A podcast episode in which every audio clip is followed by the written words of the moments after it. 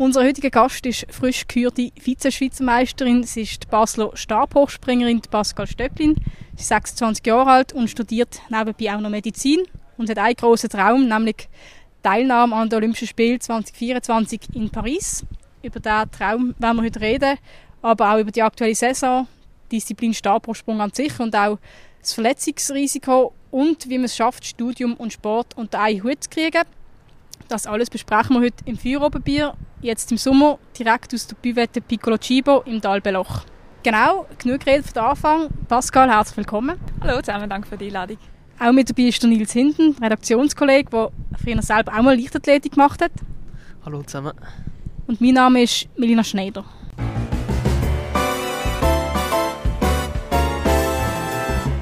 Für Oberbier, der Podcast auf Prime News. Hören Sie entspannte Gespräche mit interessanten Persönlichkeiten aus der Region Basel. Unterhaltsam, überraschend und nie langweilig.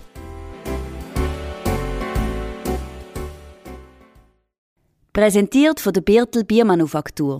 Deine Craft-Bierbrauerei auf dem Dreispitz. Birtel. Sinnvoll. Anders.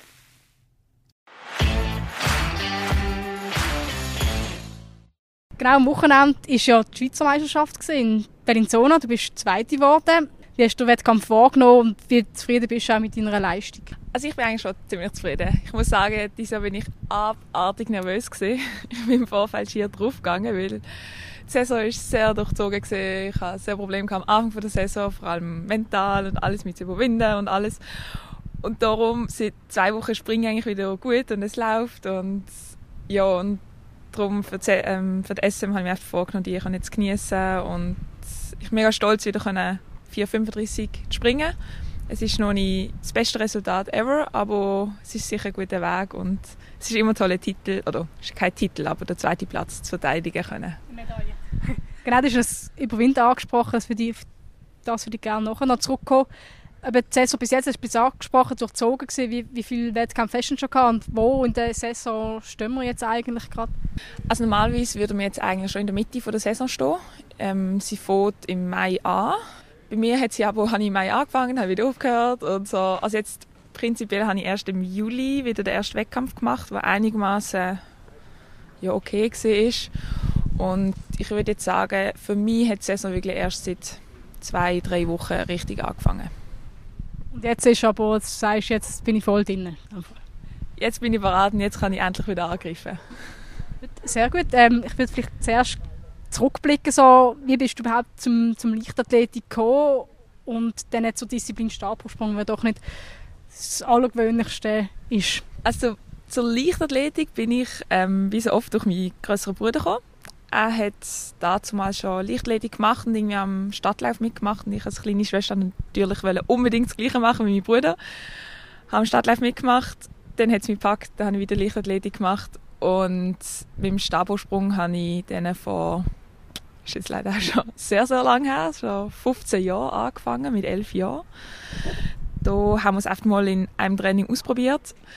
Und dann habe ich das so toll gefunden, dass ich meine Trainerin die ganze Zeit noch gefragt habe, wir es endlich wieder machen. Und irgendwann hat sie sich so genervt ab mir, dass sie mich einfach zum Stabhochsprungtrainer damals geschickt hat. Und ja, ab dort habe ich mir meinen Weg so ein bisschen gebahnt. Ja, jetzt vielleicht Stabhochsprung ist äh, komplexer als anders, einfach nur Säckeln. Also da gibt es verschiedene Komponenten. Was spielt alles eine Rolle beim Stabhochsprung? Ja, das ist aber eigentlich das Tolle beim Stabhochsprung. Also es ist so, sagen, eine Symbiose aus Sprint. Du rennst an, musst möglichst viel Geschwindigkeit aufbauen. Dann hast du einen Absprung, der am meisten am Weitsprungabsprung gleicht, in, in die Weite. Und die Höhe macht eigentlich der ganz, also macht der Stab. Und ab dem Absprung ist dann eigentlich eher turnerisch. Also im Kunstturnen ein bisschen Körpergefühl umsetzen irgendwie. Und darum ist es eigentlich wie so die drei Sachen.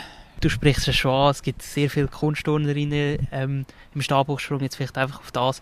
Ähm, hast du eine Stärke? Also bist du vielleicht eine schn sehr schnellkräftige Athletin oder äh, äh, technisch, äh, gibt es da etwas, was du als deine Stärke innerhalb des Stabhochsprung würdest bezeichnen ähm, ja, es geht. Also ich bin eher ein bisschen langsam. Ich bin auch nicht die beste Turnerin. Ich würde sagen, eher ein bisschen Banane in der Luft. Aber vielleicht ist auch meine Stärke, dass ich alles nicht allzu schlecht mache, sondern dass ich alles einigermaßen gut mache im Durchschnitt und irgendwie das, was ich trotzdem dort anbringen kann, umsetzen und einfach immer dranbleiben bin. Ich glaube, es ist eher so ein bisschen die Hartnäckigkeit, die mich auch da angebracht hat, wo ich jetzt bin. So ein bisschen auch Allrounderin. Also, ich habe mich gefragt, wie du eben, bist ja relativ jung, als du mit dem angefangen hast.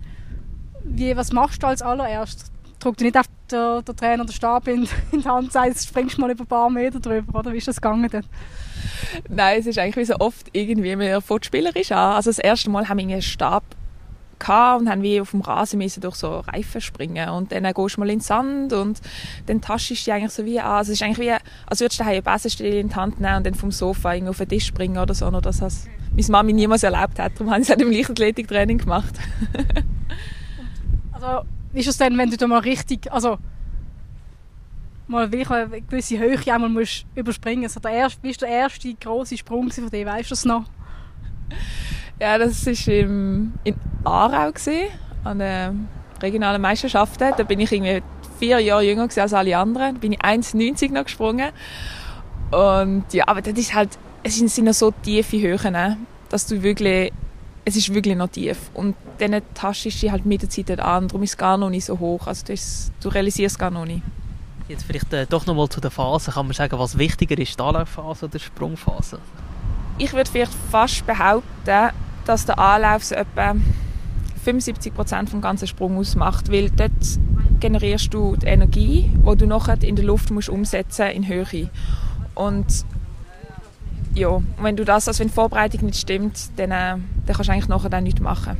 Wie ist das bei einem Wettkampf denn? Ich meine, im Training das machst du einfach irgendwie x-fach und beim Wettkampf hast du dann die jeweils die drei Sprünge. Wie bereitest du dich auf so einen Sprung vor im, beim Wettkampf? Hast du auch ein Ritual oder Mm, also generell hast du zuerst eigentlich so das Einspringen, wo du so ein bisschen antastest an die Anlage, an die Bedingungen, an die tägliche Fitness, wie du dich fühlst. Und dann direkt vor dem Sprung habe ich jetzt schon sehr stark in den letzten Jahren angefangen, mit einem Mentaltrainer zusammenzuarbeiten. Und dort tue ich viel visualisieren. Das heißt, ich stelle mir einfach den Kopf, äh, stelle mir den Sprung im Kopf, auch mit meinem Kopf natürlich, ähm, vor. Und ja, einerseits das visualisieren und andererseits probiere ich wie auch so ein bisschen mir so einen Raum zu kreieren, dass ich alles, was stört, der Lärm und das äh, Südihei außenrum, dass ich das ein bisschen abschalte und wirklich mich auf meine Aufgabe konzentriere. Und Wie ist es mit dem Wind? Man hat jetzt hier sehr viel Wind draußen. bei diesem Gespräch ist das, das spielt der Wind für eine Rolle? Ja, der Wind ist immer so eine Sache bei uns im Stabhochsprung. Solange er von hinten kommt, haben alle gern. Seite, ja, kann man aushandeln, also so ausgleichen. Aber vorne ist ganz schlecht. Also es ist, Wind ist eine sehr grosse mentale Komponente, denke ich. Es hat nicht immer einen grossen Einfluss, aber wenn du halt spürst, du hast Gegenwind auch nur leicht, hast du das Gefühl, ah, du bist jetzt so langsam und du schaffst es nicht. Und verändert sich die Anlauf und alles. Also Wind ist durchaus eine mentale Herausforderung. Es kämpfst auch immer ein bisschen gegen etwas an, oder? Wenn noch zusätzlich noch. Und das ist noch, was ich jetzt spannend gefunden habe. Ähm, ich habe ja vor ein paar Wochen mit der Salome Lang den Podcast gemacht und sie hat, wenn es davon gehabt, oder?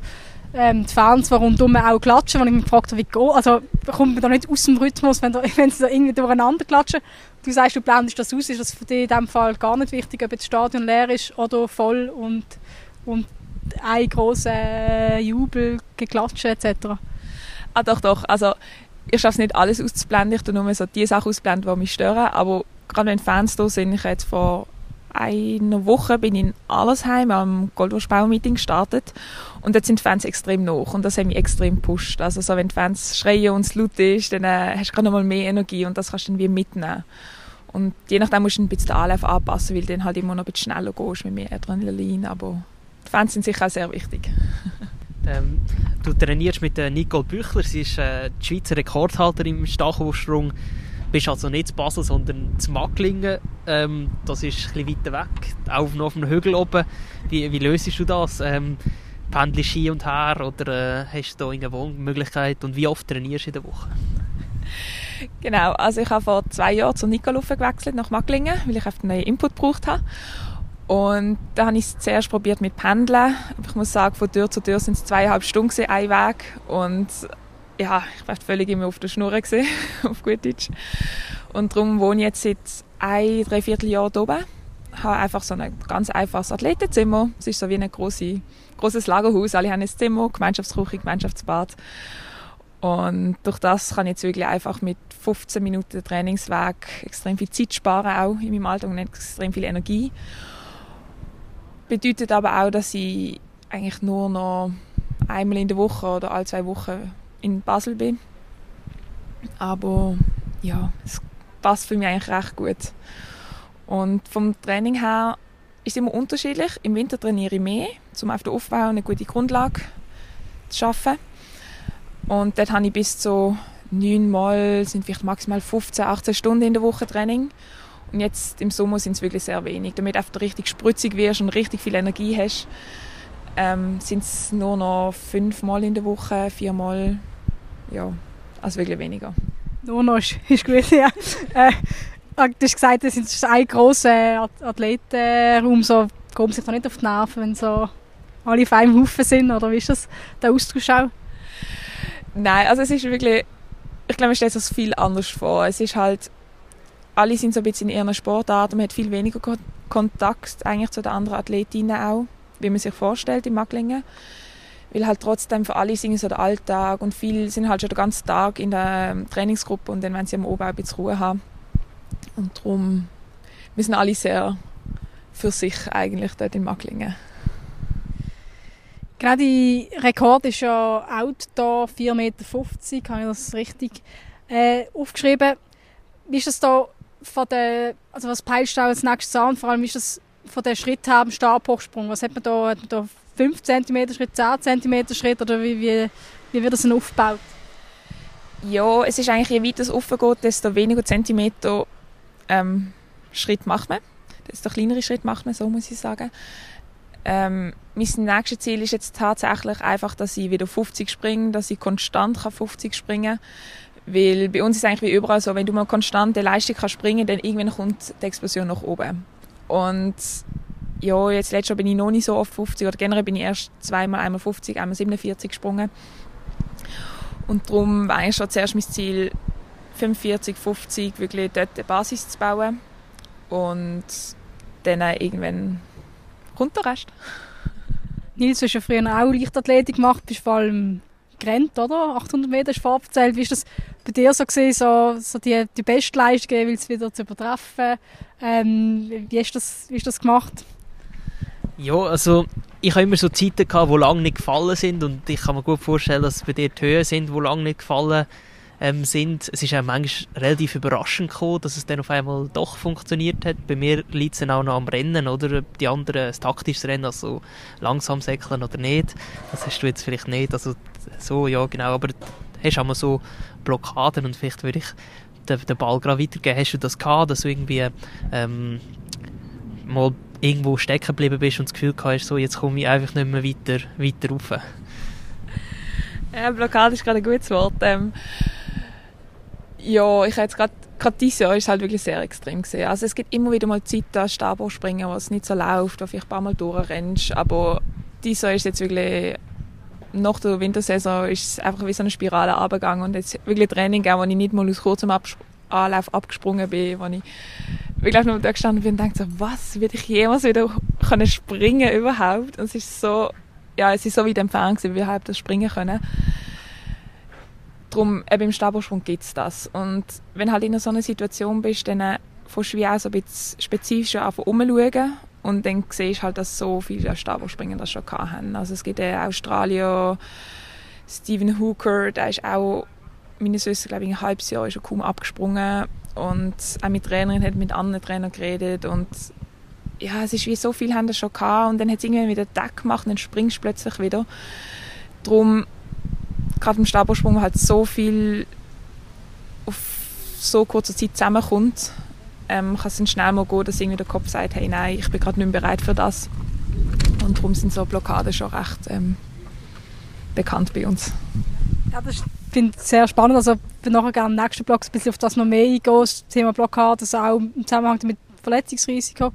Ähm, vielleicht noch, noch ein bisschen zum Schluss von dem ersten Teil jetzt am Wochenende an der Schweizer Meisterschaft ist Lea Bachmann auch von Old Boys Dritte geworden. Ähm, ich habe mich gefragt, wie ist das, inwiefern sind dir also Konkurrentinnen, sind ja nicht, es ist ja nicht eine Sportart, wo man jetzt direkt beeinflussen kann, kannst du nicht irgendwie, keine Ahnung, so irgendwie Hölperli stellen oder keine Ahnung was, das sowieso nicht, aber klar kannst natürlich, wenn du einen guten Sprung hast, sagst du, ist mental auch, mentale Frage, aber sind da mehr, ist das ein Austausch, den ihr habt? Sind da Kolleginnen oder sind doch schon eher so Konkurrentinnen und denken so, nein, wenn jetzt die andere vor mir ist, regt mich das auf. Wie habt ihr da den Austausch?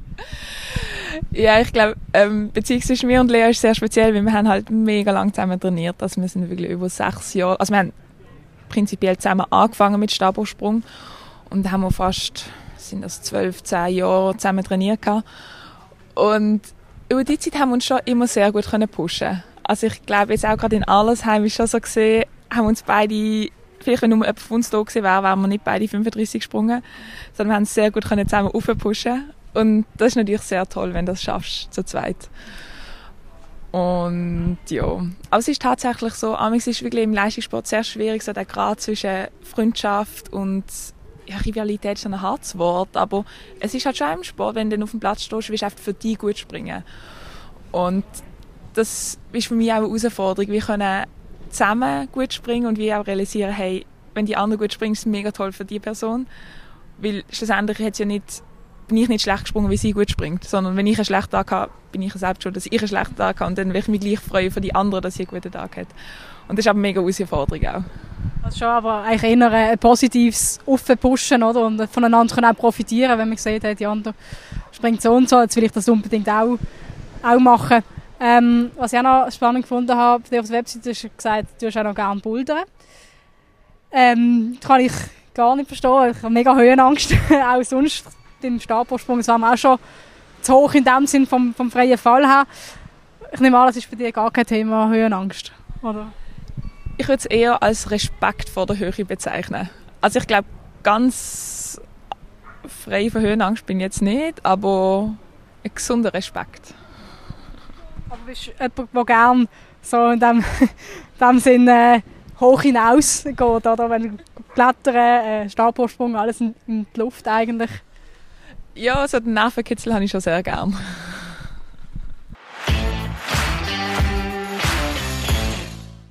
Ja, jetzt kommen wir vielleicht zum Verletzungsrisiko oder äh, auch zu den Blockaden, die du vorhin angesprochen hast. Ein Leitspruch auf deiner Webseite ist äh, Respect your body, it's, only, uh, it's the only one you have. Also respektiert deinen Körper, es ist der einzige, den du hast. Ähm, gleichzeitig ist Disziplin, die du machst, eine der gefährlichsten in der Leichtathletik und äh, es ist auch schon, zu schlimmeren Verletzungen gekommen. Also der Finn Gaio, auch ein Basler, hat zum Beispiel, dem ist äh, ein Stab ins Gesicht gespickt und das ist recht heftig gewesen. Ähm, da mag ich mich noch gut erinnern. Wie gehst du mit dem um? Ja, es ist tatsächlich ein schwieriges Thema, denke ich. Also auf die einen Seite, wenn man es ganz statistisch und faktisch anschaut, ist halt, ja, es gibt immer Verletzungen, aber die Wahrscheinlichkeit, dass du eine grobe Verletzung hast, ist höher, wenn ich von hier mit dem Auto auf Maglingen fahre, als wenn ich trainiere und springe. Also im Verkehr passieren viel mehr Sachen. Du kannst über die Straße laufen und es wirst angefahren und nachher hast du grobe Probleme. Aber es ist halt schon so, ich nehme schon ein höheres Risiko in Kauf mit dem Sport, aber durch das, dass ich mich auch gut vorbereite, viel Grundlagentraining mache, viel Erfahrung habe, reduziere ich halt das Risiko auf eine so ein Maß, und ich, ich muss sagen, der Nutzen für mich und das Erlebnis, das ich habe und irgendwie die Erfahrung, Erfahrungen, die ich mitnehmen kann, sind für mich eigentlich höher gewertet als die Gefahr, dass etwas passieren kann. Jetzt äh, vielleicht das, was man auch immer wieder hört, ähm, dass ein Stab bricht, also sozusagen dein Partner im Sprung dann auf einmal versagt. Äh, hast du das auch schon gehabt und ähm, ja, hast du das auch schon gehabt? Und wie war das für dich? Ja, es passiert auch. Also mein, in diesen 15 Jahren sind wir zwei Stäbe gebrochen. Ich weiß nicht, wie viele Sprünge das ich gemacht habe, aber es ist definitiv, ja, es kann immer passieren. Wenn er bricht, passiert in den meisten Fällen. Es gibt immer Ausnahmen, aber in den meisten Fällen eigentlich nicht viel, weil du auf der Matte landest. Einzig kann irgendwie sein, dass ein Kollege mal die Hand aufgerissen weil auf die Energie die halt los wird, also so frei wird in dem Moment, ich muss irgendwo an oder irgendwie Knochen bricht mal. Aber es ist wie so, ja, es passiert halt. Ich habe bei dieser Disziplin habe ich mal die Doku gesehen von einem österreichischen Stabhochspringer, der ja genau, wo nachher querschnittsgelähmt war. Und es ist einfach, ich meine, beim Hürden oder sonst beim, beim Sprinten gehst um, dann ist einfach der Schürf oder wie mit Bänder oder so. Und da ist halt einfach nochmal eine andere Komponente, die mitspielt. Aber ich glaube, bei euch schafft es so, dass ihr wirklich das Risiko vor, wie schon müssen oder können abschätzen oder? und merken, oh, das, den Sprung mache ich jetzt gar nicht erst zu Ende. Oder wie ist das? Wie, was kannst du überhaupt, wenn du in der Luft merkst, das kommt jetzt nicht gut, was kannst du noch unternehmen, um etwas Schlimmeres zu verhindern? Oder? Ja, das ist eine gute Frage. Also, ich sobald ich abspringe, ist eigentlich alles Reflex, die passieren. Und es geht so schnell, das kannst du gar nicht wirklich steuern. Aber es ist wie, das Einzige, was du machen kannst, ist einfach Vertrauen. Also, du musst einfach dort stehen und einfach darauf vertrauen, dass es gut kommt. Und selbst wenn du nicht genug Vertrauen hast, dann es einfach durchziehen. Und ja, es, es ist auch mega schwierig zu sagen, weil es ist wirklich, es gibt das Restrisiko, aber das Restrisiko gibt es überall. Und ja, das ist so das, was ich halt dazu kann sagen kann. ist irgendwie schwer. Jetzt vielleicht auch, wenn etwas äh, passiert oder wenn du etwas ändern im Ablauf vom Anlauf oder so. Ähm, also du schaffst das relativ leicht, dann zu springen oder hast du dann auch schon gehabt, dass nach einem Stabbruch oder so, dass du ähm, Mut gebraucht hast oder es schwierig war, dann wieder voll reinzuspringen? Ja, also meistens unmittelbar nach dem Bruch bist du eigentlich so auf Adrenalin, dass du den nächsten Stab nimmst, sobald sofern körperlich ähm, zu Weg bist und einfach wieder abspringst. Ich glaube, es ist eher so mit der Zeit, ähm, dass es kommt, wenn es so gesetzt ist und so, dass wieder Respekt eigentlich da mehr kommt. Aber klar, mein, das ist auch, ich glaube, mitunter einer von den Problemen, die ich jetzt im Frühling hatte, dass ich wie, ja, wie unbewusst ist wie das Risiko viel bewusster geworden, auch wenn halt gerade neben im Spital schaffst, bist du natürlich recht äh, bias oder den ganzen Tag siehst mit Verletzungen rund um dich herum. Und ich werde halt so die Körper und die Gesundheit viel bewusster, was eigentlich für ein Geschenk ist. Aber ja, aber das ist auch mein der Kitzel also wieso machen wir Sport? Oder wieso mache ich Sport? Ich mache Sport, weil ich einfach der Alltag eigentlich bös gesagt wie zu langweilig ist. Oder wie zu wenig Herausforderungen habe. Und irgendwie äh, suche ich auch so den Nervenkitzel und wie so meine Angst überwinden, mir meine Limiten zu pushen und ja, das, das, das Streben nach dem hat mich wieder angebracht, wo ich jetzt bin und das muss ich eigentlich akzeptieren, dass es halt auch mit Angst, mit Respekt springst aber tendenziell sind meistens die Sachen, die am meisten ist müssen erarbeiten, am meisten ist müssen pushen und am schwierigsten gesehen sind noch die besten Sachen. Weil du denkst, ja, wow, ich habe es geschafft. Gut, da ticke ich völlig anders. Ich mache es einfach, weil das mit den Kolleginnen machen kann, aber so Nervenkünstler ist gar nicht meins, also zumindest so nicht im Sport. Aber genau, ähm, zurück nochmal zu dem, bei der Blockade, wie viel spielt da Mentaltraining auch eine Rolle, wie, wie oft hast du Mentaltraining? Was, was macht man da so? Also vorhin habe ich immer gedacht, ja, ich mache jetzt einfach mal das Mentaltraining, weil das halt alle machen und wenn man sagt, das bringt etwas. Und dann habe ich es gemacht und dann wieder aufgehört und dann ist es wieder schlechter gegangen und dann habe ich plötzlich realisiert, ja, es ist schon sehr wichtig für mich. Und ich schaffe jetzt seit Corona, seit drei Jahren ist das etwa, drei, vier Jahre, ähm, bewusst mit meinem Mentaltrainer zusammen. Und jetzt dieses Jahr in dem, im Frühling habe ich auch noch, bin ich zum Sportpsychologen noch gegangen. Und das alles ist eigentlich schon sehr wichtig. Einfach um sich bewusst zu werden, wie tick ich, wie tickt mein Kopf, was sind Gedanken da, wie können Gedanken mein Verhalten beeinflussen und vor allem der grösste Vorteil vom Mentaltrainer, die grösste, der grösste Gewinn, den man eigentlich hat, ist wie, dass man viel Sprünge kann man auch wie im Kopf nochmal nachmachen. Und Studien haben auch gezeigt, dass wenn du eigentlich wieder Ablauf von dem, was du machst, im Kopf nochmal durchgehst, hast du gleich wie das neuronale ähm, Netzwerk, das du auch nochmal aktivierst. Du machst zwar die Bewegung nicht, aber gleich deine Muskeln, dein Körper geht es wie nochmal durch. Und wenn das fünf, sechs, zehn Mal pro Tag nochmal durchmachst, dann hast du wie halt die zehn Sprünge pro Tag, die du wie mehr gemacht hast, die dein Körper wie nochmal hat. Und dann kannst du eigentlich wie im Training bist schlussendlich konstanter und sicherer. Und das ist eigentlich das Ziel.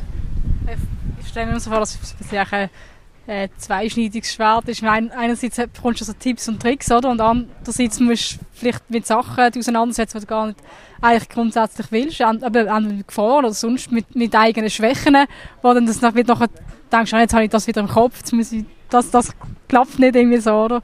Nimmst du das auch so wahr? Ja, es ist schon eine gute Lebensschulung. Also, wenn ich Stabhochsprung nicht hätte, hätte ich glaube noch nicht so mit meinen, hätte mich noch nicht so fest mit mir selbst auseinandersetzen Aber du, was ich heute schaffe, das äh, kann ich in Zukunft davon profitieren. Sehr gut. Ähm, dann würde ich sagen, kommen wir noch zum nächsten Teil. Du studierst ja auch Medizin, ähm, noch ein anspruchsvolles Studium, würde ich jetzt mal von außen sagen oder beurteilen. Ja, für mich, und du hast vorhin deine Trainingsumfang ähm, gesagt, also das ist dann schon äh, viel, was zusammenkommt. Wie, wie bekommst du das unter einen Hut? Das Wichtigste hat mir damals mein früherer Trainer mal gesagt, als ich an der Studiumauswahl war, hat er gefunden, hey, du musst einfach für das entscheiden, was du willst machen. Und wenn du es willst machen, dann funktioniert es. Und habe ich mich für Medizin entschieden und es machen. Ich will es immer noch machen. Und es hat funktioniert. Und ja, was sie mir aber haben bewusst werden, ich kann nicht die Athletin auf diesem Niveau sein und Medizinstudentin probiere auf dem gleichen Niveau zu sein. Also ich habe immer probiert, dass ich durchkomme. Ich bin durch alle Prüfungen das erste Mal durchgekommen. Das ist gut.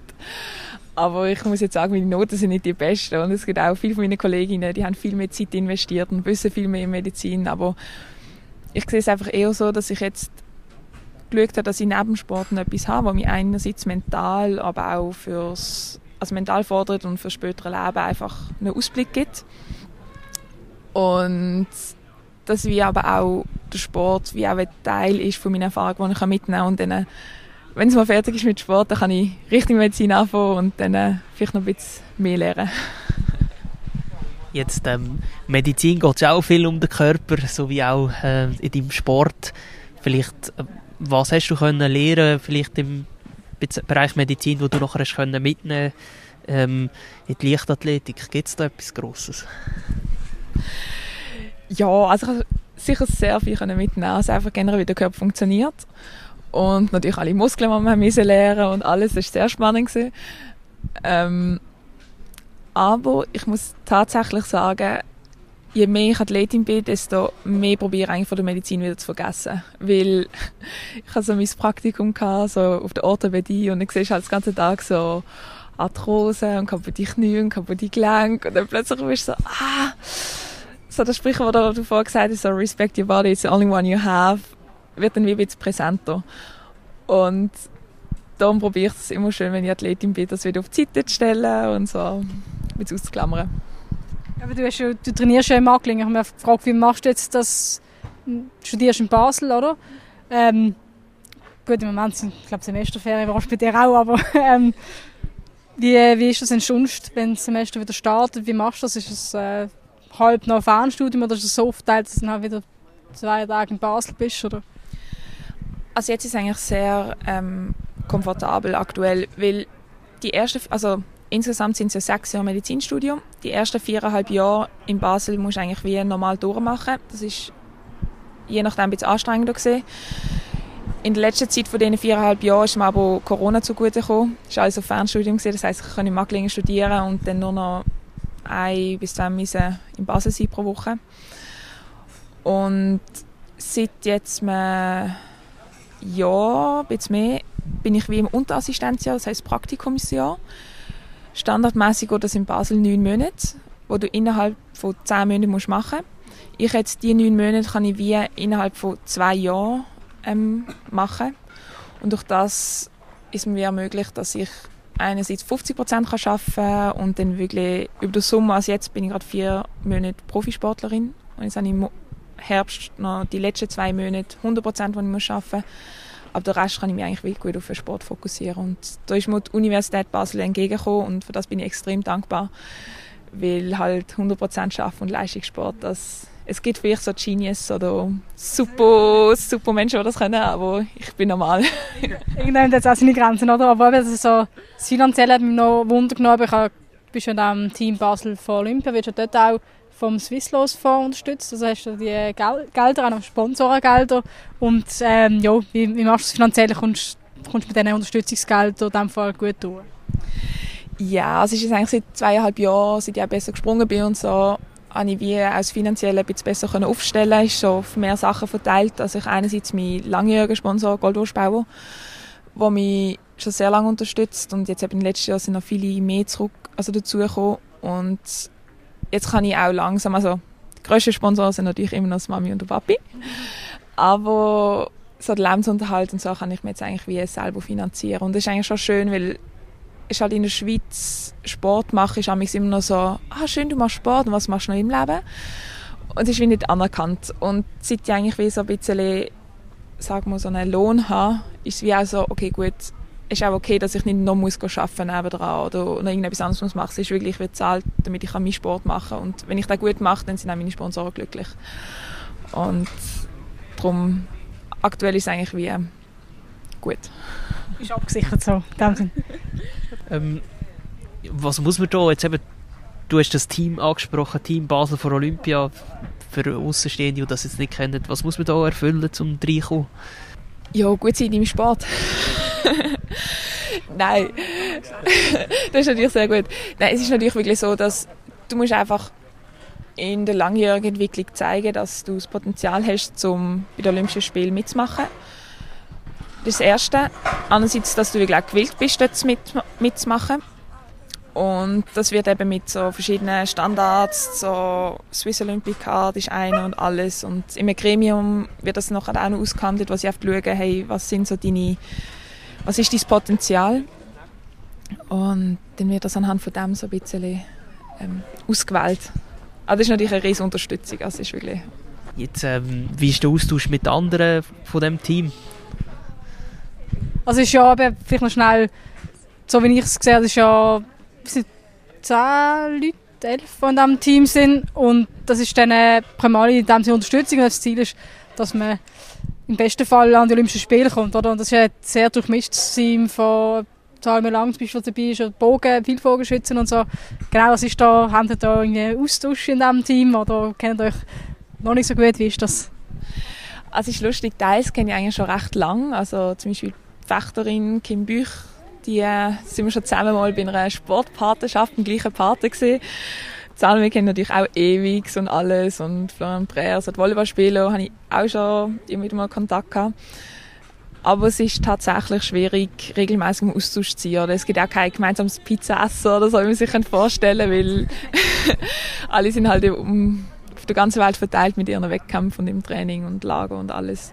Darum ist das schwer. Aber ich glaube, so mindestens auf Instagram folgt man sich und hat natürlich immer Freude, wenn man so die anderen auch sieht, wie sie vorwärts machen und natürlich der große Traum von uns allen wäre, dass wir uns alle wieder sehen in Paris, aber das wäre der Optimalfall. Ähm, aber das ist ja das Swisslos Fonds, da kommst ja Geld vom Kanton, wo an dich glaubt, dass du das bekommst. Ähm, was ist das für ein Druck?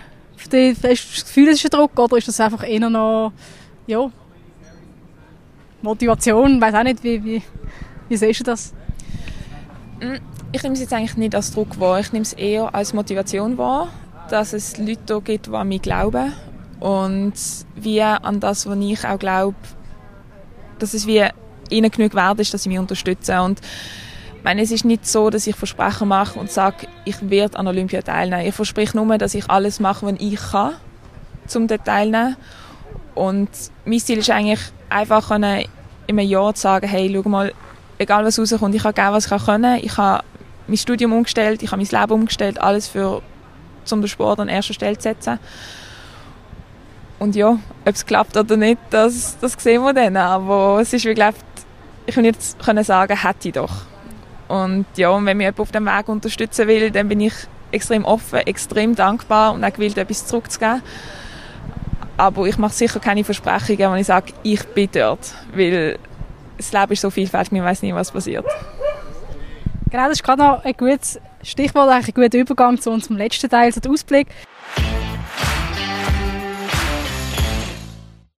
Die Olympischen Spiele, die ein grosses Ziel sind von dir. Jetzt habe ich noch ein bisschen recherchiert, meine Leichtathletik-Kenntnisse aufgefrischt und die Limite, die direkte Limite war, glaube ich, 4,72 Meter oder 73. Es gibt ja auch noch einen anderen Weg. Also, was, was fehlt dir noch bis dahin, um das zu erreichen? Oder was ist da, ja, wie, wie wäre das überhaupt möglich, dass du dort könntest gehen an die Olympischen Spiele? Genau, es gibt eigentlich die zwei Wege. Einerseits die direkte Limite, die ist jetzt aber seit Jahren recht hoch aufgesetzt. Und dann gibt es noch den zweiten Weg, das ist das Punktesystem, das World Ranking auf gut Deutsch. Ähm, und mein Ziel oder mein Fokus liegt auf dem World Ranking. Für das nimmt man eigentlich fünf Wettkämpfe, die fünf besten Höhen, wo du gesprungen bist. Und dann bekommst du, es ist ziemlich kompliziert, aber im Prinzip bekommst du für die Höhe Punkte. Das ist der größte Teil. Und dann bekommst du noch für die Platzierung, die du am Wettkampf hast, Punkte. Aber es ist natürlich nicht jeder Wettkampf ist gleich. Also würde ich jetzt an einem Diamond League Meeting in Zürich teilnehmen und das gewinnen, dann würde ich 120 Punkte bekommen. Und wenn ich jetzt auf einem so einem Waldwiesenfest ähm, super Rekord mache und würde gewinnen, bekomme ich 15 Zusatzpunkte. Und das ist natürlich noch recht tricky. Das heißt, du musst an gute Wettkämpfe kommen und dort gut springen oder immer gute, also gute Platzierung machen. Aber ja, das ist, denke ich, der Weg, der für mich wird stimmen und für mich realistisch ist, um da kommen, weil mit meiner Bestleistung von 4,50 Meter in einem Jahr können 23 cm draufzulegen, es ist nicht unmöglich, aber ich bin eher realistisch und sage, ähm, wird schwer. Vielleicht zu dem äh, Ranking, wo du angesprochen hast, das gibt es noch nicht so lang, wenn ich das richtig im Kopf habe, wo du da über die Punkte, wo das äh, sehr kompliziertes System kannst ähm, an so einem grossen Wettkampf der Olympiade, der Weltmeisterschaft kommen. Jetzt, was hat sich für euch Athletinnen und Athleten geändert, ähm, seit das, das Ranking gibt und was bedeutet das äh, für dich? Die grösste Neuerung ist für uns eigentlich wie, wir müssen an gute Wettkämpfe kommen. Also seit dem Ranking, seit zwei Jahren arbeite ich auch mit einem Manager zusammen, der mich auf meine Wettkämpfe organisiert und auch Connections hat für die guten Meetings. Und du wirst natürlich wie so ein bisschen gezwungen, viel mitzureisen. Also jetzt ist es nicht nur so, dass ich in der Schweiz alle Wettkämpfe machen kann und auf die Anlagen gehen kann, die mir, die mir gefallen. Sondern es ist wirklich so, ich muss jetzt schauen, okay, wo hat es irgendwie eine Stabhochsprungtour, wo irgendwie in einem gewissen Ranking ist. Ähm, ja, dann, äh, darum bin ich auch schon in Kroatien gesehen und es ist natürlich ein bisschen schwieriger, weil du halt viel als Flug musst und so, aber ja, es ist halt Teil des Business und schwierig zu ändern. Vielleicht einfach noch, äh, noch mal kurz zu dem Ranking. Eben, das führt ja auch dazu, dass dann tendenziell vielleicht auch mehr Wettkämpfe machst und an verschiedenen Orten. Kann das eine Gefahr sein, dass du dann schon vor einem grossen Anlass, wenn sich dann das so häuft, die Wettkämpfe, die, um die Punkte zu sammeln, dass das äh, schon ein bisschen dazu führt, dass du dann schon erschöpft bist oder weniger spritzig bist am Wettkampf? Oder siehst du die Gefahr nicht so? Ja, doch, es ist schon eine Gefahr. Also gerade letztes Jahr bin ich am Morgen schon, als ich aufgewacht bin, habe ich direkt schon das Handy vorgenommen, das Ranking da geschaut und alles. Und es ist aber wie mit so allem, du musst es wie bewusst werden und das ist auch das Mentale. Du musst einfach denken, okay, es gibt ein Ranking, aber eigentlich was zählt, ist einfach, dass ich gut springe. Und dann gehst du halt an die Wettkämpfe, aber mit der Einstellung, ja, dann gibt es halt das Ranking, es gibt halt die Punkte, aber im Zentrum steht meine Leistung, meine sportliche Leistung und wenn das gut ist, also wenn ich hochspringe, dann kann ich, ja, ich muss einfach gut springen und das ist eigentlich alles, was zählt. Und der Rest ist ein Sekundär. Aber es ist ja, du gibst das ja auf deiner Webseite als großer Traum an, die Olympischen Spiele. Und du hast allgemein gerne Träume, das habe ich ein bisschen rausgelesen auf deiner Webseite. Wie lange träumst du schon von den Olympischen Spielen? Ist das etwas gesehen, was du schon als Kind denkst, oh, da will ich unbedingt an? Oder ist das erst so mit der Zeit gemerkt, dass, ja, und dann bin ich auch gut? ich glaube, es ist schon recht lang. Also meine, als Kind denke ich immer so, boah, das ist mega toll. Und wenn ich dann mal so genug lang Sport mache, dann komme ich sowieso da hin. Und in den letzten Jahren habe ich gemerkt, ja gut, das ist, glaube ich, schwieriger als das. und ja, aber es sind sicher, schon sicher manche Jahre, die ich davon träume. Aber eben, träumen dürfen wir und das ist das Ziel. bist ja schon mal auf äh, größeren Bühne an der EM 2022 in München, ist das so, wie hat sich das angefühlt, sagen mal, mal völlig andere Kulissen auch zu haben? Ja, das war mega cool. Gewesen. Also es ist das erste Mal, gesehen, als ich in so einem großen Stadion bin und es ist äh, Gänsehaut pur gewesen, die ganze Zeit. Und ich meine, das ist auch mal ein Olympiastadion gewesen. schon nur der Gedanke, dass schon mal der größte Sportanlass der Welt ähm, dort ist, das, ja, das ist einfach unglaublich und es ist halt so viel Geschichte dahinter und so viele Leute, die auch dort sind mit dem gleichen Ziel, mit der gleichen Leidenschaft und ja, es ist, es ist unbeschreiblich. Es ist einfach so eine mega tolle Belohnung für all die Jahre, die man eigentlich investiert hat, all die Trainings, die man gemacht hat und ja, ich bin mega dankbar, dass ich auch das erleben durfte. Jetzt vielleicht, was das Jahr betrifft, das Jahr ist auch noch ein grosser Anlass. Ähm, der WM, WM in Budapest, ist das noch ein, ein, Ziel für dich oder wie sieht so die Saisonplanung jetzt das Jahr für dich noch, noch aus? Also meine Saisonplanung dieses Jahr hat sich ein bisschen verändert mit, dem, mit der Blockade, die ich Anfangs Jahr hatte. Die WM war eigentlich sicher ein Ziel. Gewesen. Die ist jetzt aber abgefahren. Also da schaffe ich es jetzt nicht mehr, bin ich schlecht in dem Ranking. Auch vielleicht zu lange gebraucht um in die Saison reinzukommen. Das jetzige Ziel ist wirklich noch einen Wettkampf machen, hohe Höhen springen und Punkte eigentlich für nächstes Jahr zu sammeln. Vielleicht dem Sinne auch, blöd gesagt, auch ein Vorteil, dass jetzt gerade noch mal ein bisschen mehr Raum hast, wirklich oft auch auf, auf die Olympischen Spiele so zu konzentrieren. Nicht nochmal ein grosser Anlass, weil viel auch sonst Energie wahrscheinlich braucht, schon einfach der Organisation und mental, dass du es nicht, nicht auch noch dazwischen hast. Ja, also ich sehe es eigentlich schon ein bisschen Stärke, weil dieser ist jetzt wirklich einfach so, kann ich wirklich noch ohne Druck locker springen, Freude haben, also das habe ich sowieso immer, aber doch, ich sehe es glaube ich so positiv. Sehr gut, dann vielleicht noch ganz am Schluss, was steht jetzt als nächstes an? Was ist der nächste Wettkampf? Was, ist da, was schaffst du jetzt gerade vorne wieder? Der nächste Wettkampf ist am kommenden Freitag, am 4. August in Bern. Das ist Sitios Meeting und das ist auch so ein internationales Meeting. Und ja, auf das freue ich mich definitiv. Und vielleicht äh, dieses Jahr springst du noch einmal äh, zu Basel, jetzt vielleicht auf der Schützenmatten oder so. Sieht man dich da noch einmal in der Region? Ja, das wird ein bisschen schwieriger. Jetzt sind, glaube ich, alle Wettkämpfe in der Region sind jetzt schon vorbei. Und ja, darum glaube ich eher nächstes Jahr. Am nächsten Jahr sicher wieder. Sehr gut, dann sind wir doch gespannt, eben, wie es weitergeht mit dem nächsten Wettkampf und äh, wünschen dir noch viel Erfolg natürlich und hoffe auch, dass der große Traum von den Olympischen Spielen ähm, in Erfüllung geht. Da sind wir auf jeden Fall gespannt, allgemein, was Basel da macht an diesen Olympischen Spielen. Genau, vielen Dank, hast du dir Zeit genommen. Danke vielmals euch, hat Spaß gemacht. Und euch daheim auch vielen Dank fürs Zuhören. Wenn es euch gefallen hat, dann könnt ihr uns sehr gerne auf allen gängigen Podcast-Kanälen abonnieren.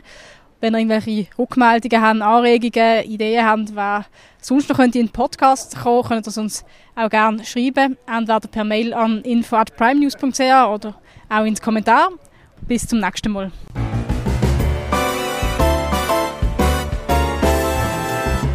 Für Oberbier, der Podcast auf Prime News. Hören Sie entspannte Gespräche mit interessanten Persönlichkeiten aus der Region Basel.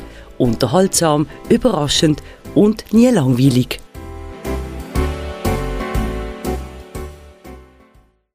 Präsentiert von der Birtel Biermanufaktur. Deine Craft Bierbrauerei auf dem Dreispitz. Birtel. Sinnvoll. Anders.